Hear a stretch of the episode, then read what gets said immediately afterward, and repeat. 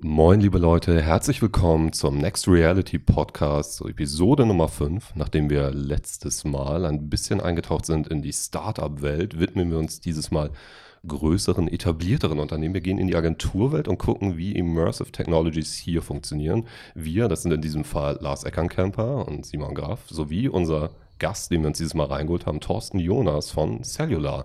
Thorsten, möchtest du dich einmal kurz vorstellen, damit unsere Zuhörer wissen, wer hier mitsitzt und später gehen wir ein bisschen in die Tiefe und äh, beleuchten, was du konkret hier machst. Ja, moin, moin erstmal hier vom Fischmarkt an der Elbe. Ich bin Thorsten, ähm, ich bin Director UX bei Cellular, also gehört zu den Kreativen oder kümmere mich hier um die Kreativen und freue mich total, dass ich heute mal bei euch sein darf. Hab fast alles schon gehört von euch tatsächlich. Und sehr schön, sehr das hört schön. man so gerne. Du bist also dieser eine Zuhörer, den Ja. wir haben. Ach nein, es muss doch noch zwei andere Statistik geben. Spike. ja, auch vielen Dank, dass wir überhaupt hier sein dürfen. Das ist ein, ja, dieses Büro kenne ich ja ein bisschen. Das ist sehr schön. Und äh, also ja. gute Location auf jeden Fall. Wir haben ja eine gemeinsame Vergangenheit. Ja, Simon, Eine, eine tiefe, dunkle Vergangenheit. Ähm, naja. reden wir nicht weiter Äh, darüber. Genau. Ich wollte Später gerade sagen. Ne? Ja. Dumm, dumm, dumm, dumm, dumm. Ich sollte aufhören, Geräusche zu machen, wenn wir eine professionelle Lösung für haben. Exakt. Aber ich will dir das nicht nehmen. Du hast so einen Spaß daran. Ja, das stimmt. Das geht nicht. Das Ich geht bin nicht. manchmal ein sehr simpler Mensch. Gut. Alles klar. Bevor wir hier jetzt im äh, Nonsens, so gerne wir das machen, aber nicht mehr da rauskommen, ähm, gehen wir mal durch, was hier in Hamburg aktuell alles so passiert oder in nächster Zeit ansteht. Ähm, ja, die größte Ankündigung ist eigentlich, dass Next Reality Hamburg sich nicht mehr nur noch um VR, AR und MR-Themen kümmern wird, sondern auch um Künstliche Intelligenz, weil wir, smart wie wir sind, äh, festgestellt haben, einfach aus unseren beruflichen Anforderungen, die, wir, äh, die uns einfach im Alltag begegnen, dass es eine sehr große Schnittmenge gibt, natürlich auch im Bereich Computer Vision und es durchaus Sinn machen könnte, sich mit dem Thema künstliche Intelligenz auch in unserem Kontext der eigentlich eher visuellen, immersiven Medien zu befassen. Und da wird es in naher Zukunft noch ein bisschen mehr von uns zu hören geben. Wir haben ein paar Menschen im Auge für unsere für unser Team, für unsere Vergrö Teamvergrößerung. Genau. Und wenn ihr zuhört und das ein Thema für euch ist, meldet euch auch gerne bei uns. Sehr gerne. Ne? Dann gibt es so ein kleines Vorstellungsgespräch und vielleicht seid ihr dann Teil von Next Reality Hamburg. Ja, aber dazu später mehr. Außerdem, na, was, was haben wir noch Schönes auf der Agenda? Ja, ähm, wer sich die ganze Zeit fragt, wie sieht dieser Typ in Realität aus, der bei dem Podcast immer sitzt und äh, ja, der Harald Schmidtsche Sidekick von Simon ist, die Möglichkeit habt ihr in Hannover am 29.09. Da wird ja wieder das Hannover VR Meetup stattfinden und ich werde auf einer Panel-Diskussion sitzen, zusammen mit Philipp Wogart von der VR AR Association unter anderem auch, zum Thema Ist VR tot? Das wunderschöne Thema, was in letzter Zeit immer wieder aufploppt und auch immer wieder Thema von äh, ja, diversen Talks und Panels wird. Und wenn ihr eine Zukunft in dem Bereich haben möchtet, ihr müsst alle vorbeikommen, damit ihr wisst, hat es überhaupt eine Zukunft. Ja, dafür kann man schon mal nach Hannover fahren, finde ich. Also es ist so eine Reise wert. Und das Problem für mich ist, es ist ein Samstag. Ich wäre natürlich super gerne Publikum. Thorsten, vielleicht hast du an diesem Samstag nichts vor, aber ich bin auf einer Hochzeit. Also ich bin raus. Moment mal, Thorsten arbeitet in einer Agentur, der arbeitet Samstag. Ach ja, stimmt. Selbstverständlich. Tag Agency und Tag. Live. Ich habe gerade gesehen, ihr habt hier auch Zahnbürsten äh, auf der Toilette. Das äh, fand Ja. ich gut. Das stimmt. Aber ja, ich überlege wirklich, ob ich nicht dahin fahren muss. Ist VR tot? Ich, ich kann es ja nicht mehr hören langsam, weil ich, ich finde, nein, natürlich nicht. Und es macht mich ganz nervös. Nein, ähm, hört sich super spannend an. Also Ja. überlege ich tatsächlich, ob ich nicht mich auf den Weg nach Hannover mache. Ich bin ja auch Niedersachse eigentlich gebürtig, von daher. ah, okay. Ja, so ein paar Zwischenrufe auf dem, aus dem Publikum sind auch nicht schlecht.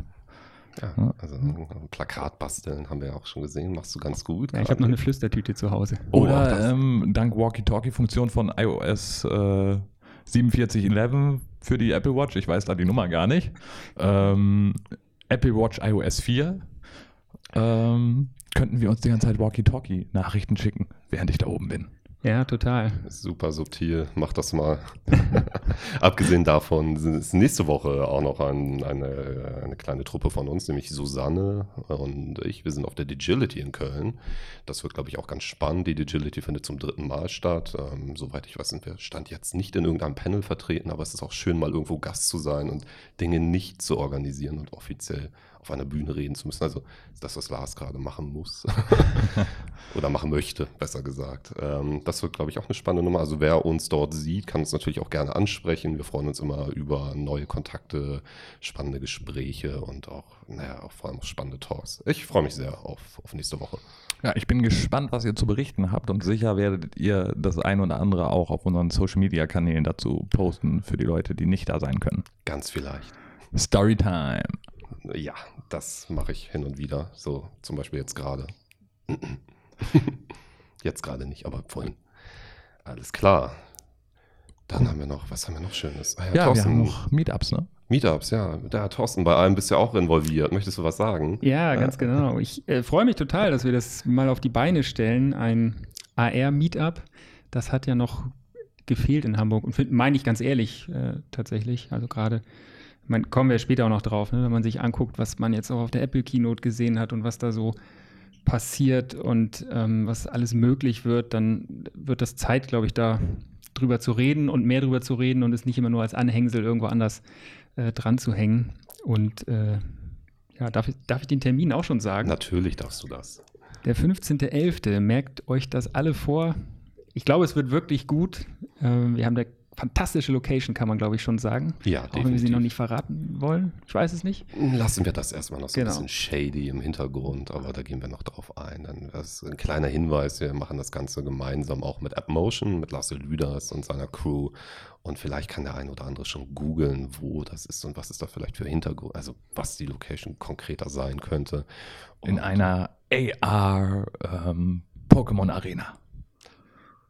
Nein. Das trifft es tatsächlich ein bisschen. Ja, oder? tatsächlich schon. Also jetzt, wo ich so den Gedanken einsickern lasse, du bist smart, Lars. Sehr schön. Wow. Aber bald ist das Geheimnis keines mehr. Ja, lassen wir das mal so stehen. 15.11.18.30 geht's los. Ähm, Fokus wird sein ein bisschen Mobile AR. Mal schauen, wer mir noch als Speaker zusagt, wer absagt. Das ist jetzt alles noch ein bisschen diffus, aber wir haben gute Ideen für gute Speaker. Thorsten, du redest ja auch. Habe ich, äh, hab ich dir aufgezwungen? Ja, ich mache das auch total gerne und ich, ich freue mich schon immer auch über die Diskussionen natürlich, die wir dann, ja. die wir dann haben, weil ja, es passiert ja so viel. Da bin ich auch mega gespannt drauf. Und dann haben wir noch auf der Liste. Ja, ähm, unser eigenes, oder was heißt unser eigenes? Das AR-Meetup ist ja auch unser Meetup in dem Sinne. Irgendwie schon. Ähm, ja. Genau, und dann haben wir ein Kooperations-Meetup mit 12 Min zusammen. Das ist so eine zweite Kontrast-Meetup-Serie zu den bisherigen Panel-Diskussionen, die wir ja immer gemacht haben. Äh, die wird in der dritten Oktoberwoche stattfinden und da wird man dann, wie man es von 12 Min eigentlich kennt, drei ja. verschiedene Speaker zu verschiedenen Themen sprechen hören. Sie reden zwölf Minuten und dann habt ihr zwölf Minuten Zeit, sie mit ihren Fragen zu löchern, mit euren Fragen, nicht mit ihren, mit euren Fragen zu löchern. Ja. Mhm, ähm, genau. Das genaue Datum werdet ihr dann bei uns auf den verschiedenen Kanälen finden, sobald es steht. Ja, wir arbeiten mit Hochdruck halt. dran, das Ganze in trockene Tücher zu bringen. Und äh, auch das könnte eine schöne Location. Ich bin, bin sehr gespannt, wie, wie das wird, tatsächlich. Ja. Haltet euch aus Prinzip schon mal die komplette dritte Oktoberwoche frei. Immer. So. Ja, ich, mein Terminkalender ist gefühlt jetzt schon voll für die nächsten zwei Monate. Wir geben uns große Mühe. Und ich freue mich total drauf. Also. das hört man wirklich gern. Ja, letzte Nummer VR Days Amsterdam ist noch ein kleines bisschen hin. Ja, German VR Corner. Ich weiß nicht, hatten wir das schon promoted? Ich glaube in der letzten Folge auch so ein bisschen, oder?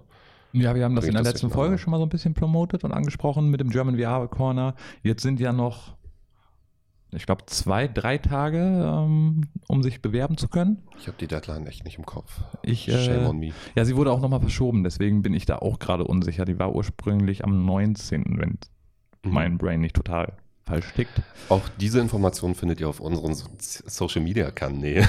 Also Exakt. einfach mal drauf schauen. Oder ich frage zwischenzeitlich mal kurz die Redaktion, die während äh, Simon erzählt, was wir da überhaupt machen auf den Ja, das, das könnte Susanne am besten erklären. Ne? Jetzt bin ich hier vom Mikrofon und darf das äh, ja, versuchen zu umreißen. Also wir kooperieren dort mit verschiedenen äh, deutschen Firmen, äh, Salt and Pepper und wer, wer war noch am Start? Das bringe ich jetzt alles durcheinander. Das ist jetzt ein bisschen unvorbereitet von mir. Rede ich mich um Kopf und Kragen. Auf jeden Fall wird es eine, ähm, eine spezielle wie German VR Corner geben, auf der geballt die Präsenz und ähm, das Know-how und alles, was eben da mitschwingt, der deutschen VR-Companies abgebildet werden soll auf eben dieser internationalen Bühne. Die VR Days in Amsterdam sind wirklich auch eine großartige Veranstaltung. Man merkt, es äh, kommt sehr viel unterschiedliches Publikum dort an. Und ähm, ich bin sehr gespannt. Ich fand die Idee großartig. Die ist auf der CeBIT geboren worden, so ganz am Rande, so ein bisschen, ja, wie wäre es, wenn wir uns alle mal zusammentun? Und genau das ist dann passiert, hat funktioniert und die Redaktion hat große Probleme, wie ich gerade sehe.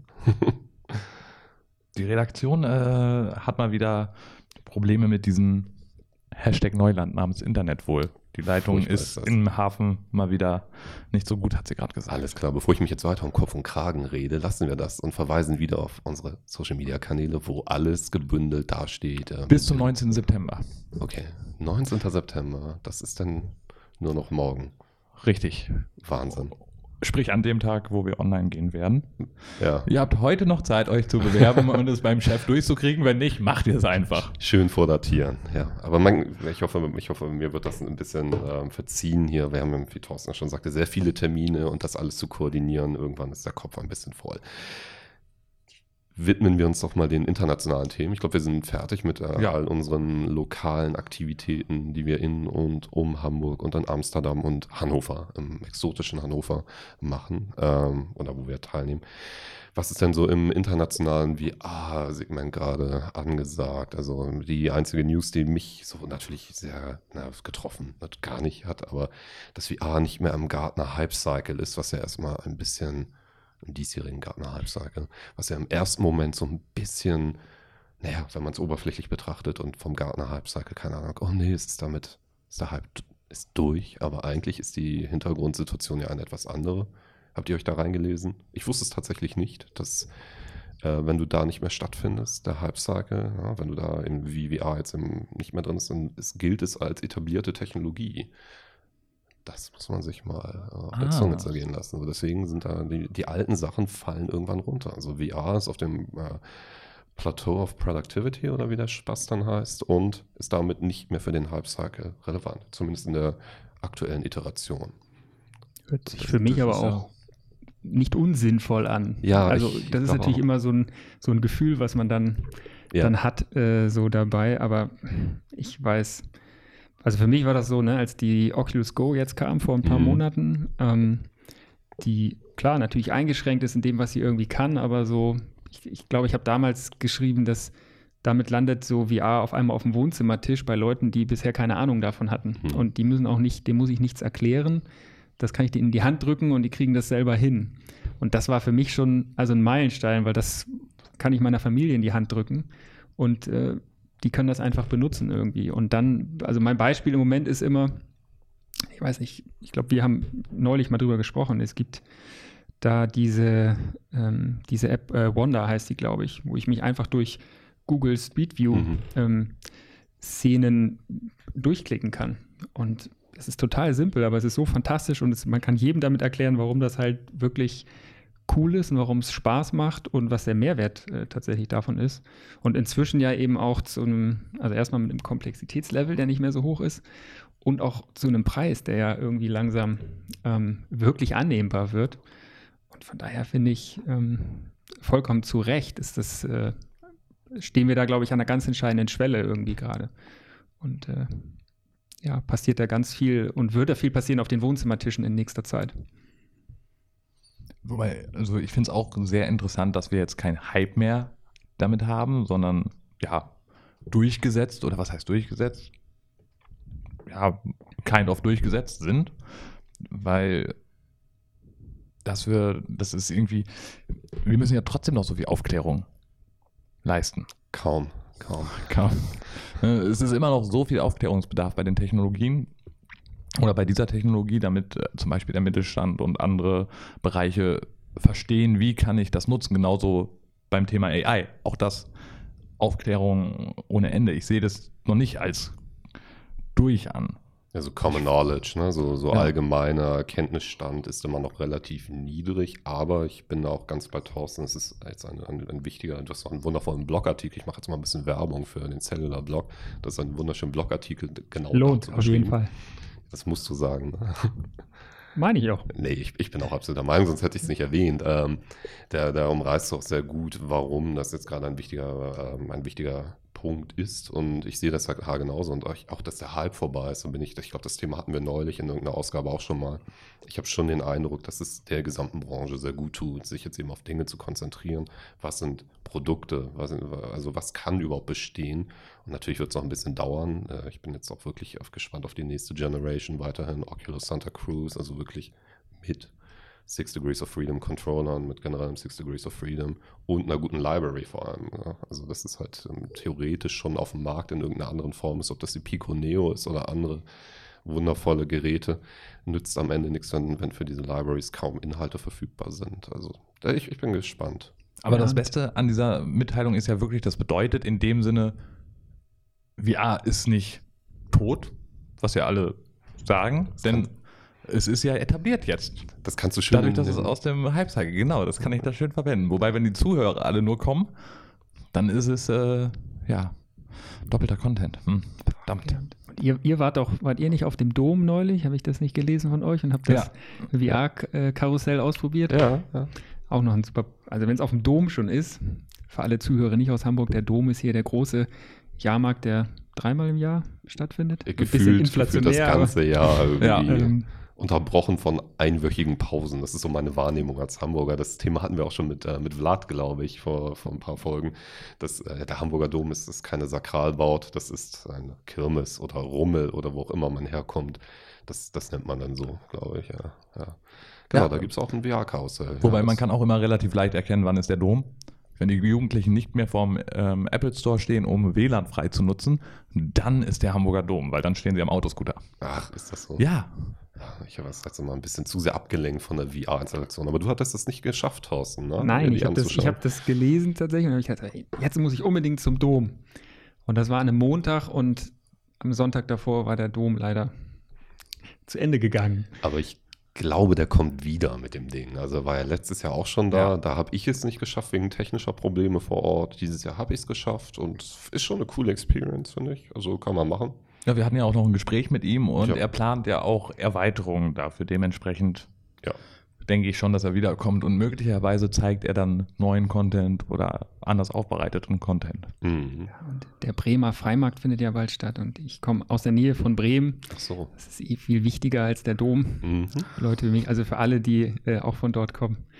Ich bin mir sicher, da wird es auch stehen. Und das steht Ganz auf der Liste. bestimmt. Ich äh, drücke die Daumen. Also ich werde es nicht erleben, weil ich nicht nach Bremen fahren werde. Den Bremer Freimarkt. Das klingt so, als hättest du was gegen Bremen. Nein, nein, nein. Ich. Anderes Thema. Nein, Quatsch. Ich habe auch nichts gegen Hannover. Also es ist, es sind jetzt allgemeine Unterstellungen hier. Nee, ähm, aber wo wir gerade bei diesem Thema sind, das hast du eigentlich auch sehr schön eingeleitet. Generell sind ja VR-Arcades gerade auch so ein bisschen im Kommen. So ähm, die News, dass eben The Void noch weitere fünf Experiences machen wird, gemeinsam mit den Disney, Marvel-Franchises. Fand ich halt auch mega gut. Vor allem ähm, hier Ralph Breaks VR ist das eine Thema. Habt ihr Racket, in der, Ra, wie, wie hieß der Film nochmal mit äh, Ralph? Das ist so ein Animationsfilm.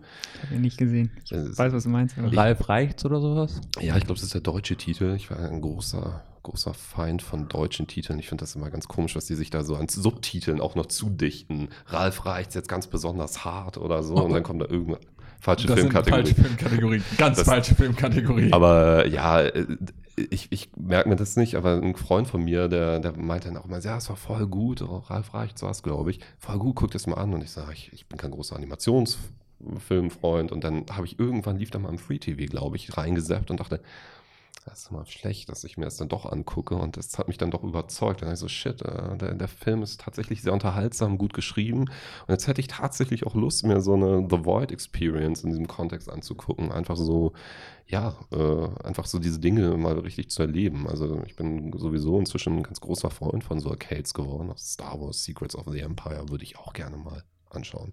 Also da geht scheinbar einiges. Also da, die Technologie wird auch da, glaube ich, angenommen einfach. Also ja, und da entwickelt sich auch noch viel auf dem technologischen Markt, um die Experiences in diesen Arcades noch besser zu machen.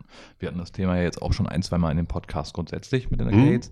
Ähm, aber was eben diese Full-Body-Suits und so angeht, da passiert ja auch so einiges, um das Ganze noch immersiver zu machen. Definitiv. Also ich hatte heute auch, äh, ich glaube, die VR-Nerds hatten einen Artikel gepublished, dass sie in Berlin waren bei, ich, boah, ich komme nicht mehr auf den Namen, Huxley oder sowas. Ja, Huxley macht Sinn, habe ich letztens Ja. auch was von gehört. Ja. Das habe ich vorhin einfach nur überflogen. Das soll auch eine, also vor allem grafisch extrem aufwendig äh, inszenierte VR-Arcade-Geschichte sein mit, mit toll ineinandergreifenden Rätseln, einer guten UX. Also wirklich so, dass du einfach die, die, die Dinge ineinandergreifen. Also sie erfinden das Rad nicht neu, aber sie machen es angeblich gut. Also wird mal wieder Zeit, nach Berlin zu fahren. Also sollte, sollten wir uns vielleicht mal anschauen und ein kleines Special zu drehen oder so. Man sollte vielleicht auch mal gucken, wir reden bei Arcades immer von The Void als die Arcade, was ich auch irgendwo schade finde, weil man dabei ganz, ganz viele kleine, spannende Indie-Geschichten so ein bisschen wegfallen lässt. Und The Void ist natürlich, es ist cool, es ist immersiv. Wenn ich jetzt aber mal überlege, denken wir in den Bereich Geschäftsmodelle und solche Geschichten, ist The Void sehr teuer und durch ihren Ein-Standort und wir reisen durch die Gegend, kann sich das eigentlich nicht Hm. finanzieren.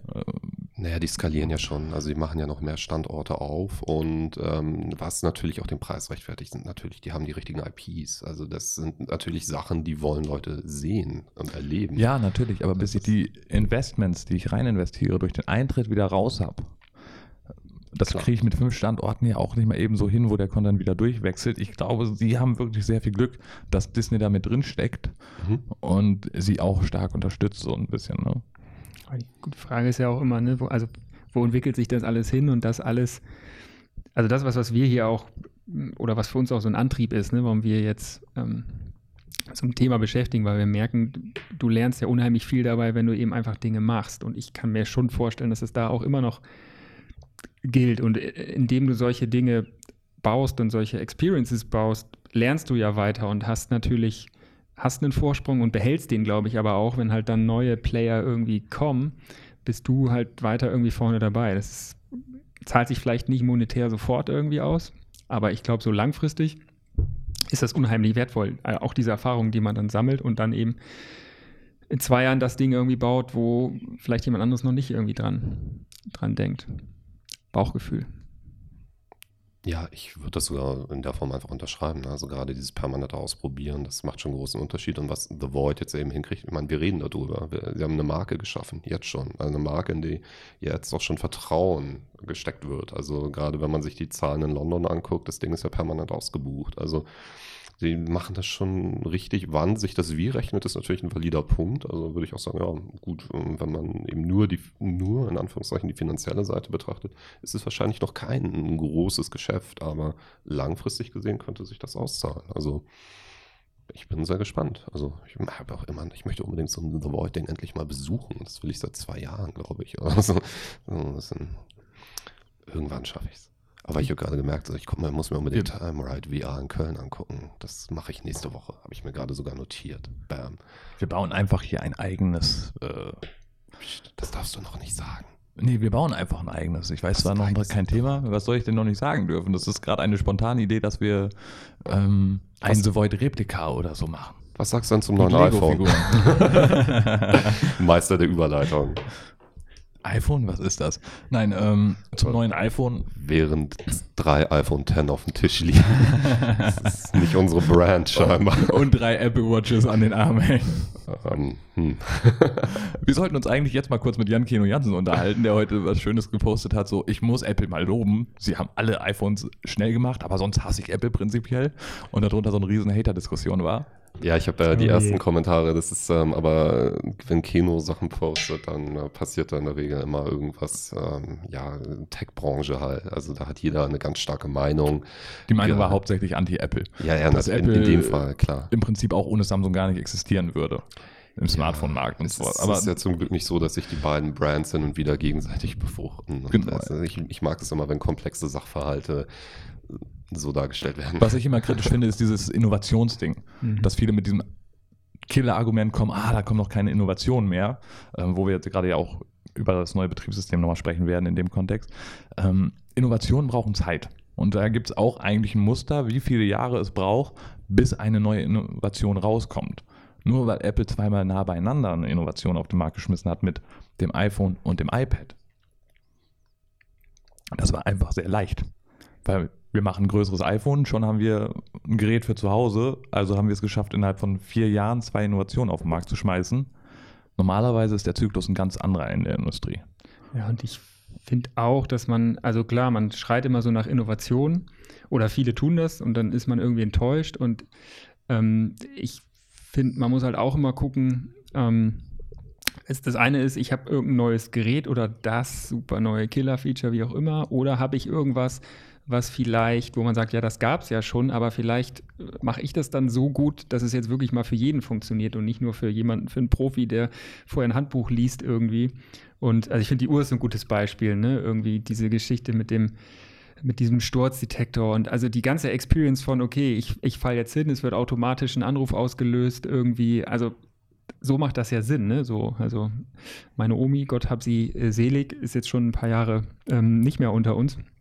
Aber wenn die noch leben würde, der würde ich liebend gern so eine Uhr um, ums Handgelenk binden tatsächlich, ne? Weil ich denke, ja, es macht, da macht das total Sinn, auf einmal Technologie. Und das finde ich, klar, ist nicht die Killer-Innovation, ne? aber eben, wenn ich was mache, es dann so zu machen, dass es wirklich gut funktioniert. Und das fand ich in diesem Jahr tatsächlich ganz gut, dass da so ein, zwei Sachen dabei waren, wo man sagt, ja klar, das ist jetzt nicht das neue Ding, was man noch nie gesehen hat, aber das ist ein Ansatz, wie es wirklich mal für jeden funktioniert und eben nicht nur, also ne, so dieses, diese Feature-Kränkelei, damit ich das Feature irgendwie auf die Liste schreiben kann und ich das auch kann. Ja, die, die richtige Dosis Technologie im richtigen Kontext vor allem. Also ich hatte da, gerade wo du das erwähnst, heute auch einen Artikel ähm, über, überflogen, ich bin nicht richtig tief reingegangen, aber da ging es genau darum, so vor ein paar Jahren alle so, wofür die Apple Watch, was, was ist daran gut, wofür ist es wichtig, bis jetzt eben zu diesem Punkt, ja, das hat sich innerhalb von drei, vier, drei Jahre gibt es das Ding, glaube ich, oder vier schon? Vier, vier schon, ne? Vier. Ich habe noch die allererste Edition, also. Ja. Zweite, zweite. Dritte. Der oh. Youngest. Ja, und der mit der Ältesten beim nächsten Mal, weil wir beide schon die Vierer ja, auf dem Zettel haben. Ich auch. Auf jeden Fall fand ich die, diesen Twister sehr gut. Von einem ähm, überteuerten, überschätzten Gerät hin zu einem Standbein für die Zukunft auch der ganzen Healthcare-Industrie, dass du da wirklich die entsprechenden Sensoriken drin hast und sagen kannst, okay, das Ding macht Sinn, wie du gerade sagtest, auch bei älteren Leuten. Und das ist so einfach zu bedienen, wirklich genau richtig dosiert mit, mit eben den nötigen Funktionen, um davon ähm, im Idealfall große oder große Vorteile rausziehen zu können. Das finde ich wirklich äh, auch faszinierend. So. Ja, auch diese Herzwarnung einfach bei zu mhm. hoch, zu wenig, mhm. dass es automatisch passiert. Ich meine, wenn du zu Hause Blutdruck misst oder äh, Puls messen möchtest, das machst du ja auch nicht die ganze Zeit, sondern nur ab und zu. Hier hast du durchgehendes Tracking und mhm. es warnt dich teilweise lebensrettend. Da gibt es ja nun mal Beispiele schon. Ja. Und jetzt in Kombination mit dem EKG-Feature ersetzt natürlich keinen Arzt, aber bringt einem schon mal weiter und auch die Medizin ganz klar weiter. Auch deutsche Medizin haben sich ja pro Apple Watch diesbezüglich ähm, schon geäußert und gesagt, dass denen das den Job vereinfacht, auch wenn es nur ein Einphasen-EKG ist. Ähm, dass sie damit schon mal erste Herleitungen machen können, da man mit einem Langzeit-EKG, was dann drei Tage geht, nicht immer unbedingt diese Probleme erfasst. Ne? Ja, vor allem, wenn du das Ganze noch koppelst mit immer weiter voranschreitenden künstlichen Intelligenzsystemen, die das supportive analysieren und so weiter und so fort. Das ist schon nicht ganz trivial, was da passiert ist in dem Wearable Market. Ja, und wenn man es mal, jetzt ist ja gerade die Tage, es geht auch, ist jetzt live gegangen, glaube ich, ne? Diese die digitale Krankenakte so und da kann man ja auch von hm. halten, was man was man will. Aber wenn ich das mal verknüpfe, ne? also hier entstehen Daten so und jetzt werden Daten digital irgendwo hinterlegt. Ich glaube, da kann, kann man auch vieles kritisch sehen und muss man auch. Aber ja, es ist natürlich total interessant, dass dann so Zusammenhänge hergestellt werden können und dass man wirklich dann mal auch was Sinnvolles damit ähm, damit tun kann. Und ich habe auch schon beim Arzt gesessen, habe zumindest gesagt, ja, ich habe meinen Puls mal mir angeguckt die letzten Tage und habe Folgendes irgendwie festgestellt. Gut, da ging es jetzt nicht um lebensbedrohliche Dinge oder so, ne? Aber ähm, trotzdem super sinnvoll irgendwie und ähm, sehr hilfreich, glaube ich, auch für sehr, sehr viele Menschen. Und das macht es einfach sehr interessant. Aber eines meiner Lieblingsfeatures, abgesehen von AR-Kit 2, worüber wir am besten, äh, glaube ich, gleich auch mal ein bisschen ausführlicher sprechen, nochmal, ähm, ist die Kurzbefehlsgeschichte.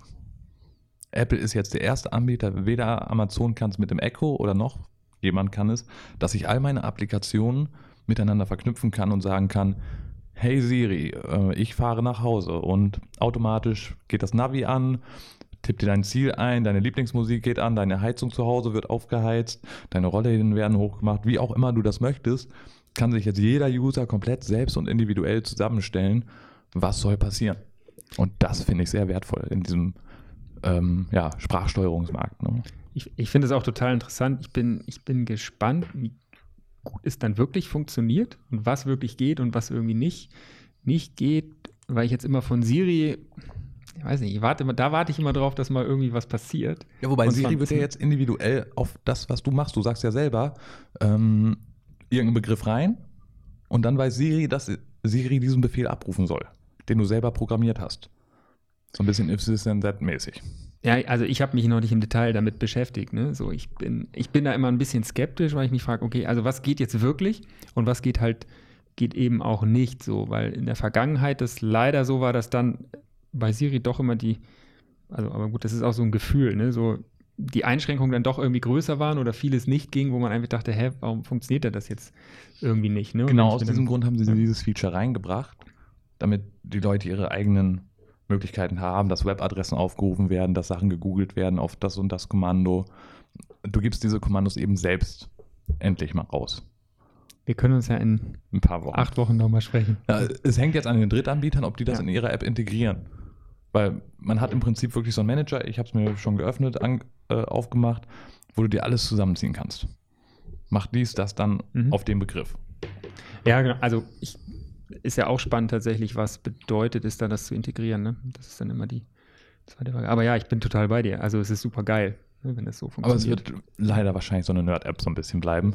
Ich glaube, der Otto-Normalverbraucher wird es nicht so nutzen. Da ist dann wieder. Vermutlich nicht. Also ich glaube auch bis, ich bin, bin auch irgendwie so ein bisschen bei Thorsten, also das viele, es ist alles sehr restriktiv. Ne? Also die ganzen Smart Assistants sind nicht so richtig smart. Und das war auch, glaube ich, so, vor zwei Jahren habe ich hier mal so eine Präsentation dazu erstellt. Auch ähm, es ist so ein bisschen so wie mit MS-DOS arbeiten. Du musst schon wissen, was du da wie sagst. Natürlich ein bisschen zugänglicher um bestimmte Befehle zu triggern. Aber es ist, äh, bis, bis es dann wirklich so weit ist, dass sich diese Geräte, also ob das Siri jetzt Alexa oder sonst, sonst was, wirklich kontextuell perfekt verstehen. Das ist, und dann eben auch deinen Wünschen entsprechend handeln. Das wäre natürlich dann, dann bist du auf einem Niveau, wo das alles richtig geil ist. So, jetzt gerade, ich nutze das ja auch alles super gerne, viel. Siri am wenigsten tatsächlich, äh, weil, keine Ahnung, ich weiß gar nicht warum. Zu Hause Alexa, viel. Google Smart Assistant, ja. So, es macht Spaß und ich glaube auch, gerade wenn man sich dann rein nerdet, ist so eine Funktion wie uh, This, Then That, auf nur Made by Apple schon, schon sinnvoll. Also gerade wenn man Bock auf Technologie hat und ein bisschen damit rumspielt. Aber es ist für mich persönlich eine Brückenlösung. Also einfach bis es dann Ja, ich kann mir vorstellen, dass Apple sich diese Daten so ein bisschen zunutze macht, die daraus gesammelt werden und, und sehen können, ah, guck mal, mhm. das ist ein Feature, das möchten die Leute unbedingt, Klar. weil sie sich sehr oft mhm ja. dieses Feature zusammengestellt haben in der App.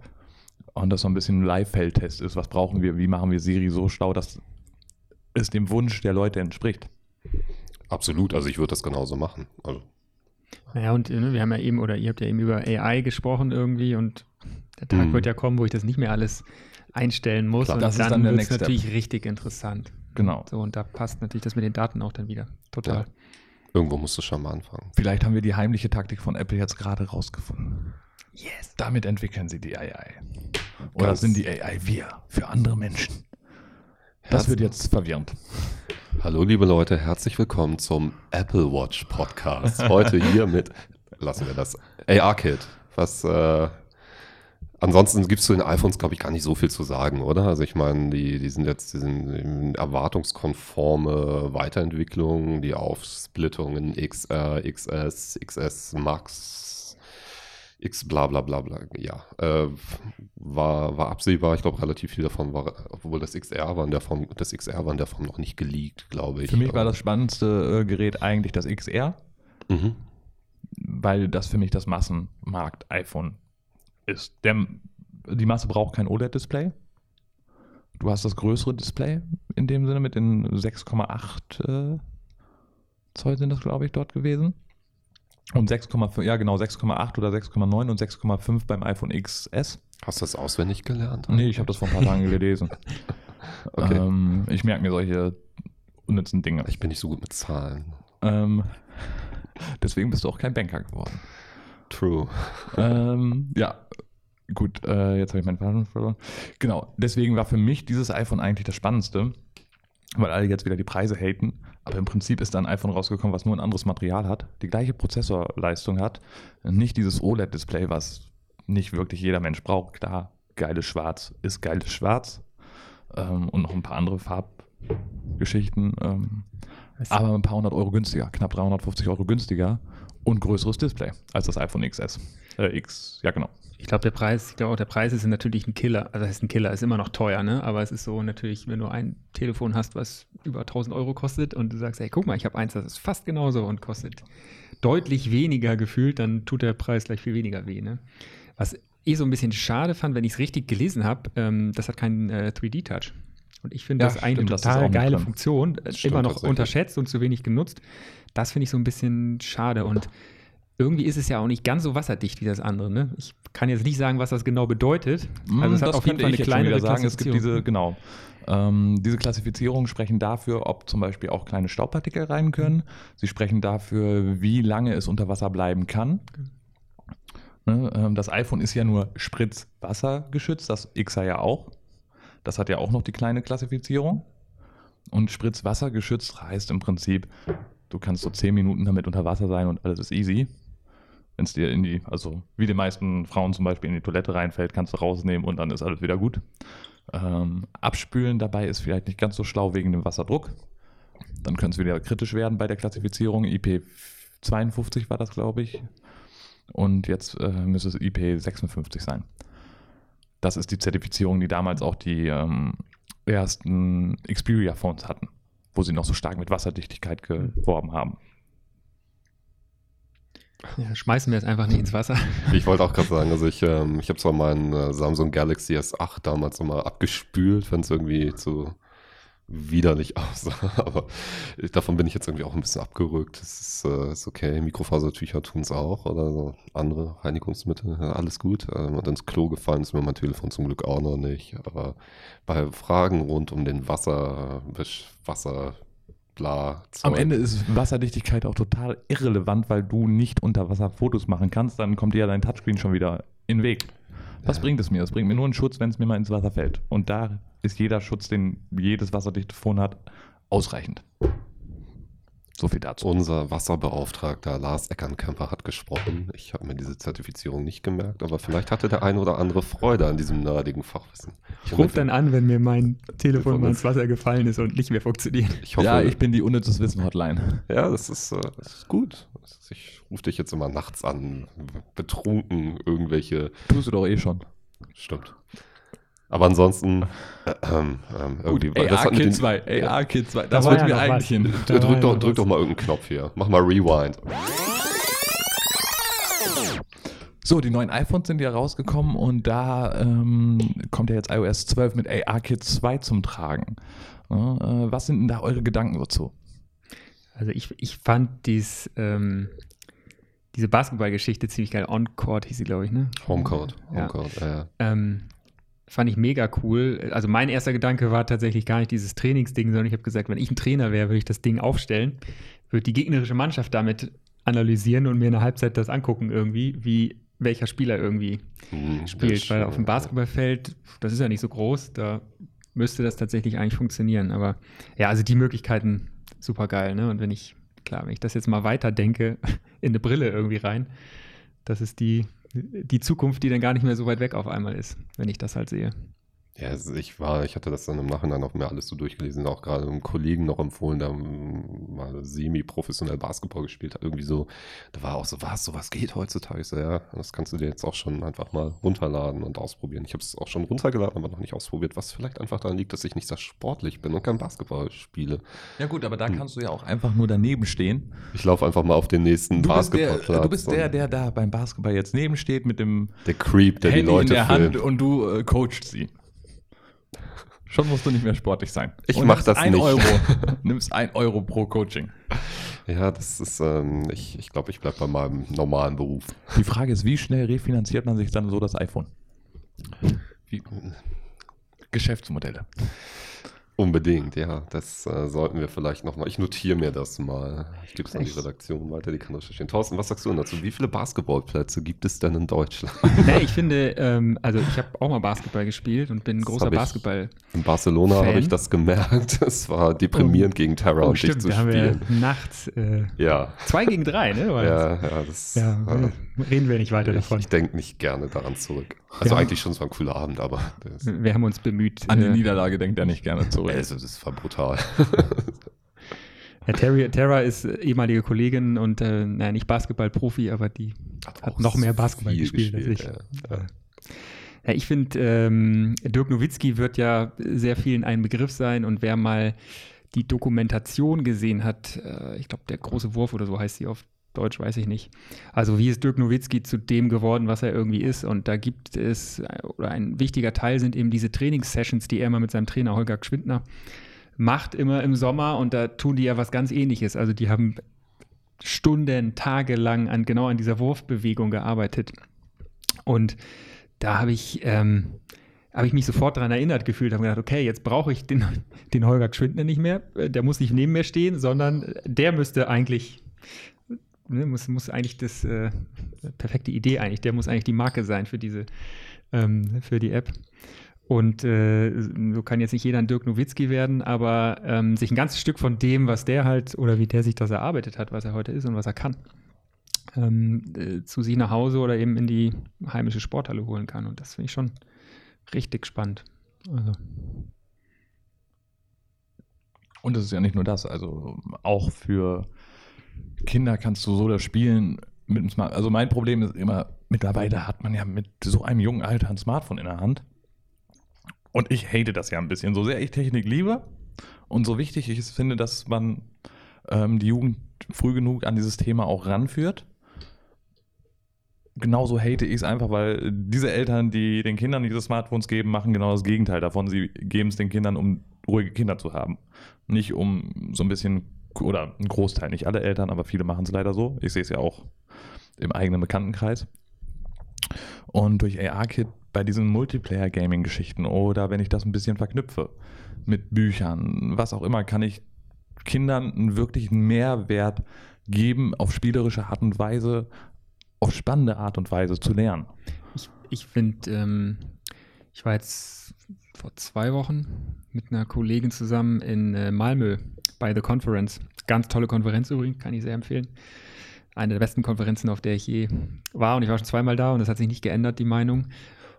Und da war äh, jemand äh, von Lego und hat eben darüber erzählt, wie spielen Kinder und wie kann man eben auch das Spiel von Kindern sozusagen mit Technologie ja nicht beeinflussen im negativen Sinne, sondern Impulse halt geben und eben genau nicht das machen, was du ja auch beschreibst und was wir, glaube ich, alle so furchtbar finden. Ne? Also wer schon mal abends im Restaurant essen war und man sieht nebenan die Familie, wo die Kinder mit dem Tablet ruhig gestellt sind, damit die Eltern in Ruhe essen können. Ähm, dieses, also nicht das Kind ruhig stellen, sondern ihm halt, also wie kann ich mit Technik, Technologie Impulse irgendwie geben? Und er hatte eben genau dieses Beispiel, ne, das Lego, das Haus und äh, wo es dann eben dann nicht ganze Geschichten erzählt werden, sondern eigentlich immer nur so ein, ein Startpunkt für ja eigentlich tausende Geschichten gesetzt wird. Ne? Also keine Ahnung, hier ist, äh, naja, was war sein Beispiel? Ich glaube, das ist mal dieses Feuerbeispiel, ne? Unten der Koch. Ähm, lässt die Pizza irgendwie anbrennen und dann äh, fängt es an zu brennen und dann muss die Feuerwehr irgendwie kommen. Aber all diese Dinge kann ich mir als Kind halt selber überlegen. Ich muss es eben nicht, äh, muss es eben nicht so machen.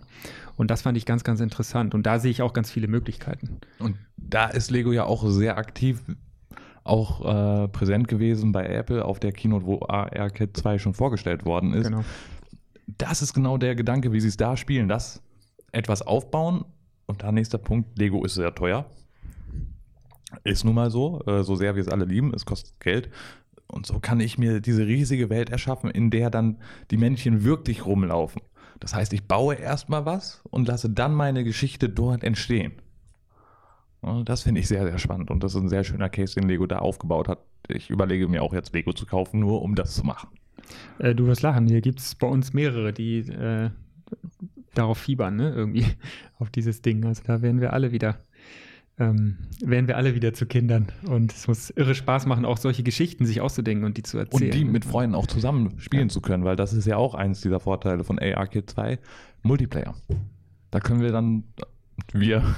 Wir? In, in der nächsten Ausgabe. Schon fühle ich mich wieder kindisch, aber Im da kann Videocast. man eben auch mit seinen Freunden sich treffen, gemeinsam spielen.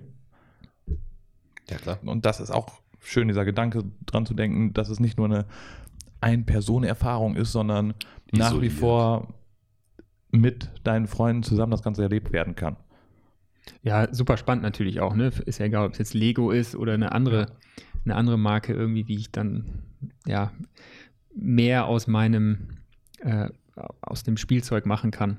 Und es einfach mehr ist als, wir kennen, glaube ich, alle die Brettspiele, wo ich das iPad in die Mitte lege und was irgendwie auch ganz nett ist, aber das muss da nicht unbedingt liegen. Ne? Es funktioniert irgendwie auch ohne. Und das ist jetzt so ein Beispiel, wenn ich eben mein Lego-Haus mit äh, AR irgendwie anreicher und dann neue Dinge passieren lasse, dann wird es natürlich super interessant auf einmal. Ne? Und ich kann ja ganz neue Welten erschaffen und das ist ja, das, das ist ja ein bisschen wie Alice im Wunderland irgendwie so. Ich mache die Tür auf und auf einmal bin ich ganz woanders irgendwie. Nicht super spannend. Ja, magisch einfach. So richtig schön magisch am Ende. Ich finde dieses Beispiel auch mit dem Brettspiel nochmal ganz schön.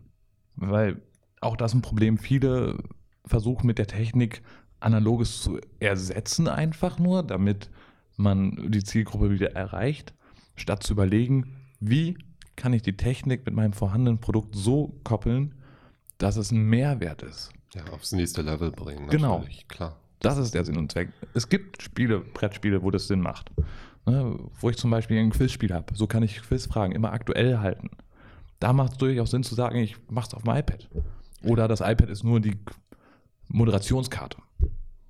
Das ist genau der entscheidende Punkt. Ne? Also wo bietet es wirklich ein Mehr, also wo genau. schafft es, wo löst es ein Problem, was ich vielleicht noch habe, oder wo erschafft es was Neues, was vorher so nicht möglich war. Und da muss man, glaube ich, tatsächlich auch sehr aufpassen heute, dass man eben nicht äh, irgendwas macht, wo ich ja, wo es eigentlich nicht wirklich Sinn macht. So, ne? Das also. ist ja so, so, ein typisches mediengeschichtliches Ding, dass ein, neue Medien, die so frisch sind wie Augmented, frisch, vermeintlich frisch wie Augmented Reality, Virtual Reality, erstmal wieder in den alten Medienformen, dass die herangezogen werden, man im, im, Detail guckt, was, was geht hier und wo die Mehrwerte sind, stellt sich dann ja meistens über so einen längeren Findungs-, Innovationsprozess raus und ich glaube, das wird noch ein bisschen dauern, bis sich wirklich viele tolle Konzepte durchgesetzt haben. Aber es geht in die richtige Richtung. Ne? Also gerade diese Lego-Geschichte finde ich auch super spannend und aber wirklich immer zu hinterfragen. Und das ist ja natürlich auch als, als Kreativer in dem Bereich, der mit diesen Medien arbeitet, einfach ein riesiges Thema. Also wie geht ja. ihr damit um, Thorsten? Du, ihr habt ja auch ein bisschen was gemacht zuletzt. Äh, genau. Lass uns mal ein bisschen über dich und deine Arbeit, äh, die du hier mit deinem Team unterstelle ich jetzt einfach mal, du machst das ja nicht alleine. Nee, das stimmt. Ein ganz fantastisches Team. Ich grüße Sie alle, wenn Sie hoffentlich dann zuhören. Die werden ähm, verdonnert. Die werden verdonnert zum Zuhören. Genau. Ja, genau. Dann gibt es ähm, in der ähm. Küche dann uh, die große Listening. Ne? Nee, also das ganze Team hat da wirklich, finde ich, ähm, was, was Tolles gebaut. Vielleicht erzähle ich mal ganz kurz, worum es da irgendwie geht. Ähm, Fußball-WM war ja vor einiger Zeit, haben wir alle gehört. Dauerte jetzt nicht so lang für mhm. das Team aus unseren Landen, aber äh, war ja trotzdem eine tolle WM. Und äh, wir arbeiten, also ne, Cellular ist, ist erstmal, wir sind eine Digitalagentur. Wir machen, sind äh, ja, digital auf allen Plattformen ähm, unterwegs für unsere Kunden. Wir kommen ursprünglich halt aus dem Mobilen, sind aber inzwischen auf jeder digitalen Plattform, die es, die es irgendwie geben oder gibt und schauen, was wir da Sinnvolles tun können für unsere Kunden. ZDF ist sehr langjähriger Kunde von uns und für die machen wir die Mediathek unter anderem. Und zur WM gibt es dann immer ein großes Update, wo man eben WM-Funktionalitäten in die Mediathek einbaut. Also ich kann dann die Spiele da gucken, ich kann mir ähm, nachträglich einzelne Szenen nochmal anschauen, ich kann mir die Szenen aus unterschiedlichen Kameraperspektiven anschauen. Das ist eine Funktion, die ist bei der letzten WM vor vier Jahren reingekommen. Ne? Also ich äh, kann schon während des Spiels mir das Tor nochmal anschauen und kann dann aus bis zu 24, 32 Kameraperspektiven auswählen und es mir aus allen nochmal äh, tatsächlich angucken. Und das war auch der Ansatzpunkt jetzt für diese AR-Idee, die wir dort ähm, umgesetzt haben. Ähm, Also nochmal ganz kurz. Ich kann mir eine Szene nochmal anschauen, kann aus bis zu 32 Kameras auswählen, äh, aus welchem Winkel möchte ich die jetzt irgendwie sehen und kann mir, bekomme die dann gezeigt eben in der Mediathek.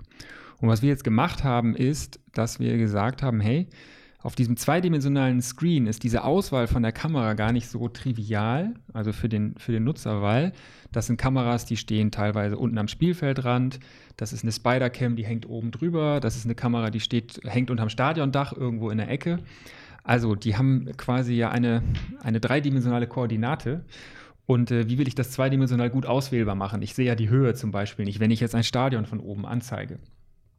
Und da haben wir gesagt, hey, das wäre doch eine super Idee, wenn wir uns so ein Stadion auf den Wohnzimmertisch stellen können, weil da habe ich das ja in 3D stehen. Und wenn ich da eben auswählen kann, aus welcher Kameraperspektive möchte ich ähm, jetzt diese Tors oder diese Spielszene noch einmal sehen? Und das war so der Ausgangspunkt. Ne, die Idee hatten wir vor über einem Jahr, anderthalb Jahren vielleicht, ne, so, da fängt man dann immer an, sich Gedanken zu machen, was ist denn jetzt eigentlich mit der WM und was könnte man so machen und was gibt es so. Und äh, das haben wir dann letzten Endes, neben ganz vielen anderen Dingen, da tatsächlich äh, eingebaut in die Mediathek für das, für das iPhone, so dass ich mir dann eben zu Hause während des Fußballspiels mit meinem iPhone ein Stadion auf meinen Wohnzimmertisch stellen konnte und eben mir Spielszenen aus verschiedenen Kameraperspektiven nochmal anschauen, anschauen konnte. So erstmal zum, zum Setup vielleicht, damit äh, jeder ungefähr weiß, worum es so, kann, so kann man die noch runterladen? Ich glaube nicht. Ja, also man kann die App weiter runterladen. Das ist äh, in der Mediathek drin gewesen, aber das Feature ist halt nicht mehr drin. Ne? Das ah. bauen wir dann tatsächlich irgendwann wieder zurück, weil der Content dann Klar. nicht mehr verfügbar ist. Und äh, also ganz klassisch, du willst ja so eine App natürlich auch schlank und leicht irgendwie halten. Also baust du dann tatsächlich äh, die Dinge wieder aus, die dann unnötig sind, also unnötigen Code. Das klingt ganz sinnvoll, ja. Ähm, aber es gibt sicherlich noch das eine oder andere Video, äh, was man sich da anschauen, anschauen kann. Genau, so viel zu der Funktion. Jetzt überlege ich, also ich könnte ganz viel erzählen, ich überlege, wo ich anfange am besten. Mach einfach weiter.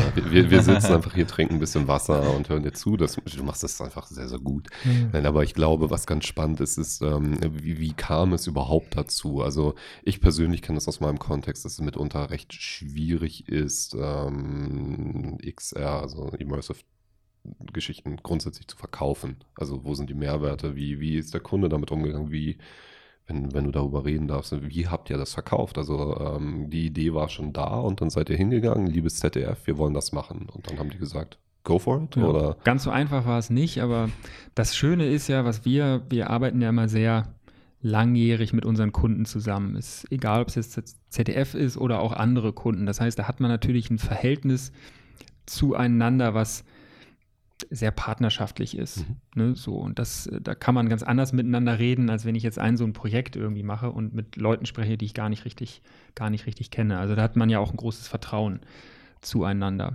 Und äh, jetzt konkret in dem Fall ist es ähm, trotzdem nicht so, dass man jetzt sagt, ey, moin, lass uns doch mal jetzt hier äh, AR einbauen in die Mediathek, sondern da mussten wir auch äh, für arbeiten tatsächlich. Mhm. Also wir hatten die Idee, haben das mal erzählt, es ist eben, man muss auch wissen, das ist ja nicht, man macht ja nicht nur dieses Projekt, das ist ein ganz kleiner Teil von dem, was man alles tut dann für die WM mhm. und was wir für das ZDF da alles bauen oder was wir gemeinsam da bauen. Da muss man das auch irgendwie unterbringen. Also man stellt das, stellt die Idee mal vor, erzählt das mal, dann, ja, das findet dann auch jeder ganz cool so, aber ob man es dann wirklich macht, weiß man tatsächlich nicht.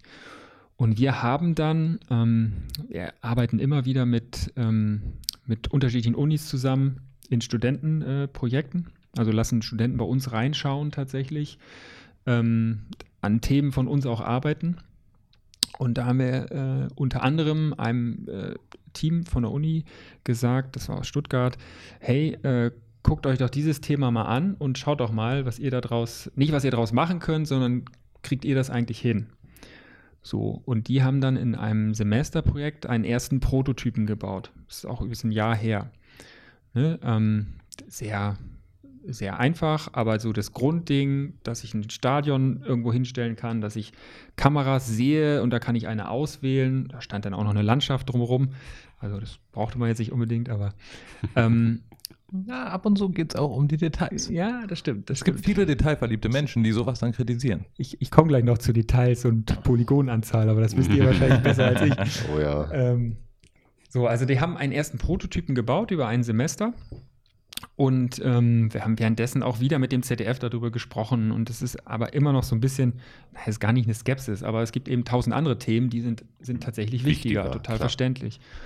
Und das Tolle war mit diesem Prototypen, der auch eine Menge Macken irgendwie hatte, aber der eben diese Idee gezeigt hat. Ne? Und dann, wenn ich dann in den Termin gehe und sage, guck mal, ich stelle dir das jetzt Stadion mal hier auf den Tisch, und wenn ich da drauf drücke, dann siehst du die Spielszene von der Kamera. Und wenn ich auf die andere drücke, dann siehst du eine andere Spielszene.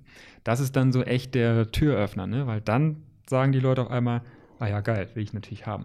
So, und wie machen wir das jetzt? Und dann redet man darüber, wie kann man das jetzt realisieren? Ne? Ähm, was, was ist jetzt nötig irgendwie? Klar, wie viel Aufwand steckt auch irgendwann dann, ähm, dann letzten Endes dahinter, aber.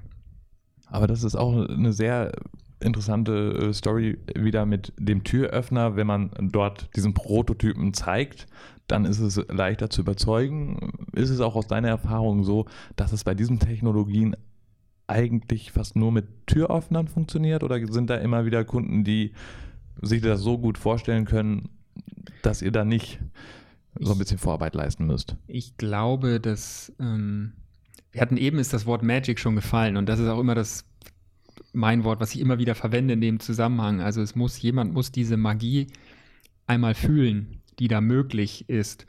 Und dazu muss ich nicht unbedingt, glaube ich, selber einen Prototypen bauen. Also ich kann auch was anderes haben, was, ähm, was ähnlich ist. Wenn ich das vermitteln kann, wie diese konkrete Idee, die ich habe, dann funktioniert. Und da muss ich halt schauen, gibt es was anderes und kann ich das, wenn ich was dazu erzähle, das vielleicht auch, auch vermitteln? Ähm, das funktioniert irgendwie auch. Ich glaube, es braucht man, das darf man nicht vergessen, es gibt immer noch viele Leute, die haben das vielleicht mal auch, auch in einem Video gesehen, aber selber erlebt haben sie es dann eben doch, doch noch nicht. Und es hilft dramatisch aus meiner Sicht, einfach Leute das einmal erleben zu lassen, weil diese, ähm, ja, diese Magie, das kann man ja in den Augen von den Leuten tatsächlich sehen. Also die das zum ersten Mal sehen, die sind ja wirklich, die sind echt geflasht einfach. Ach, das steht hier und jetzt kann ich drum rumlaufen. Das ist ja total abgefahren. Und das braucht man, glaube ich, schon. Aber man muss nicht immer den selber den Prototypen dann, glaube ich, bauen dafür. Gut, das ist nämlich immer so ein Grundproblem, auf das ich auch dann häufiger mal äh, treffe, auch als ich jetzt wieder unten in meiner Heimat war und damit ein paar Industriebekannten zusammengesessen habe. Wobei das, was du dort schilderst, gerade mit diesem Magic-Moment, ich habe dann auch ein paar Apps gezeigt, die jetzt nichts mit ihrem Industriezweig zu tun hatten, weil das dann schon komplizierter wird. Ja, wo ist der Vorteil für meinen Industriezweig? Da was Gleichwertiges zu finden, was man mal ebenso zeigen kann, ist dann doch nicht ganz so leicht. Nur dieses Funkeln war dann auch da. Ich habe so Sachen gezeigt, wie ähm, ja, im Bereich Business habe ich dann gesagt, ja, guck dir zum Beispiel mal Ikea an hier mit äh, dem Katalog und habe ihm dann da Möbel hin platziert. Wo er sagte, ach wie, sowas gibt's schon? Äh, ja, und wer macht das? Ich so, naja, das ist von Ikea direkt im Katalog. Wie? Oh, wie cool ist das denn? Also diese Magie findet man, aber ich glaube, es ist auch ein bisschen schwieriger, je nach Bereich oder je nach dem, wen du drüber hast. Oh, einfach je nach Ansprechpartner. Ja. Also es ist, äh, Menschen sind nun mal auch mit sehr unterschiedlichen Graden der Fantasie gesegnet, aber grundsätzlich funktioniert es, dieser magische Moment, ob jetzt VR oder AR ist, kenne ja. ich auch von meinen zwei Workshops, die ich mal gemacht habe, einfach sehr, sehr gut. Also das, es muss nicht wirklich was damit zu tun haben, ob das jetzt der Industriezweig ist. Das kann hilfreich sein, natürlich, aber mit Beats selber habe ich auch schon einige Leute rumbekommen. Also je nachdem, was man da wie macht, diese, diese tiefen Wirkungen, diese, die magischen Momente so heraufzubeschwören, das ist schon essentiell. Also ist auch so. Ich, ich glaube, uns hilft natürlich auch das, was ich eingangs gesagt habe. Ne? Wir haben natürlich eine Beziehung zu all unseren Kunden, die da sehr hilfreich ist, weil wir, wir verkaufen ja unseren Kunden nicht irgendeinen Scheiß und das wissen die auch. Ja, also wenn wir mhm. damit ankommen, dann hat das schon Hand und Fuß und dann hat auch der Use Case dahinter irgendwie Hand und Fuß. Ne? Und was wir, wir machen das ja nicht einfach um seiner selbst willen, weil wir jetzt unbedingt AR machen wollen, sondern weil wir auch sagen, hey, das passt hier tatsächlich rein. Ne? Ihr, habt, ihr habt natürlich ein Thema, was für euch eine Story irgendwie ist. Ähm, wir probieren das jetzt aus, weil das, ich meine, wir wissen alle, die nächste EM ist in zwei Jahren, die nächste WM in vier Jahren, dann wird das ganz anders sein, auf einmal dieses, ähm, dieses Thema. Aber konkret in diesem Use Case, ne, Spielszene, Kamera äh, auswählen, macht das tatsächlich total Sinn, weil es das eine Problem, was wir eigentlich immer hatten, nämlich die dritte Dimension der Kamera, wo steht sie in der Höhe oder äh, im Stadion genau, das löst es eben und hat halt noch so einen Wow-Effekt für Leute und passt halt super zur Story. Ich gucke Fernsehen, ich bin auf dem Fernsehen unterwegs, das Telefon habe ich dabei und ich sitze ja am Wohnzimmertisch, dann stelle ich es da irgendwie hin. So, und das ist, glaube ich, schon einfach eine runde Story und dann macht das total Sinn. Und wie gesagt, wenn man dann dieses Vertrauensverhältnis irgendwie miteinander hat und äh, so unser Gegenüber auch weiß, ja, wir wollen jetzt da nicht auf Teufel komm raus irgendeinen Mist irgendwie anbringen, sondern wir glauben da wirklich dran, das hilft aus meiner Erfahrung natürlich auch nochmal auch noch mal sehr. Ne? Mhm. Liebe Telekom, hört euch das bitte genau an. Auf der DMX-Co habt ihr das mitbekommen? Nein. Nein. Dort nicht. Nein. Die Telekom war auch in einer Halle mit einem Stand, der ein bisschen größer war wie das hier. Okay. Als Virtual Experience. Mit drei Stühlen drauf, grauer Teppich, eine Telekom-Wand und ein paar Galaxy Gears für 360 Grad Videos. In der hintersten letzten naja, macht aber im Rahmen der Telekom natürlich auch Sinn, weil sie das Magenta 360-Portal haben. Ja, aber das darf ich dann nicht so aufbauen. Nicht auf dem Exco. Tja, ich habe es da glücklicherweise nicht gesehen. Ja, mir haben so ein paar Leute davon erzählt, dass die äh, gedacht haben, was zur Hölle ist da los? Enttäuscht. Ja, wenn selbst ein Versanddienstleister einen geileren Stand hat als du. Mit weniger Budget. Fair aber gut. So kannst du eben nicht diesen Magic Moment kreieren, ja, um darauf nochmal zurück ja, zu kommen. Ich glaube ja, und sie haben ja theoretisch auch den Content, ne? Also die Telekom Content. ist ja ganz viel in unterschiedlichen Content-Richtungen unterwegs. Also da gibt es ja ganz viele Geschichten, ganz die man erzählen ja. kann. Also. Ja, aber Thorsten, du hattest es auch erwähnt, ähm, so die nächste EM ist demnächst in zwei Jahren. Jetzt muss man erstmal die WM verdauen. Ähm, wie, wie geht es bei euch ähm, oder allgemein bei Cellular mit dem Thema, sagen wir, Augmented Reality weiter? Gibt es da weitere Kunden, für die das in Frage kommt, äh, wo ihr da Planspiele habt? Oder wie geht es mit dem ZDF weiter? Gibt es da schon, also ich weiß ja, wie es ist, äh, gibt es da Signale oder ist jetzt erstmal jetzt erstmal gut? Wir reden, reden nächstes Jahr nochmal oder? Ja, die, also die Erfahrung zeigt, das ist die Arbeit mit den Kunden geht ja immer weiter und das ist jetzt nicht die Arbeit an der, an diesem Feature, ne, sondern es sind, gibt viele andere Themen.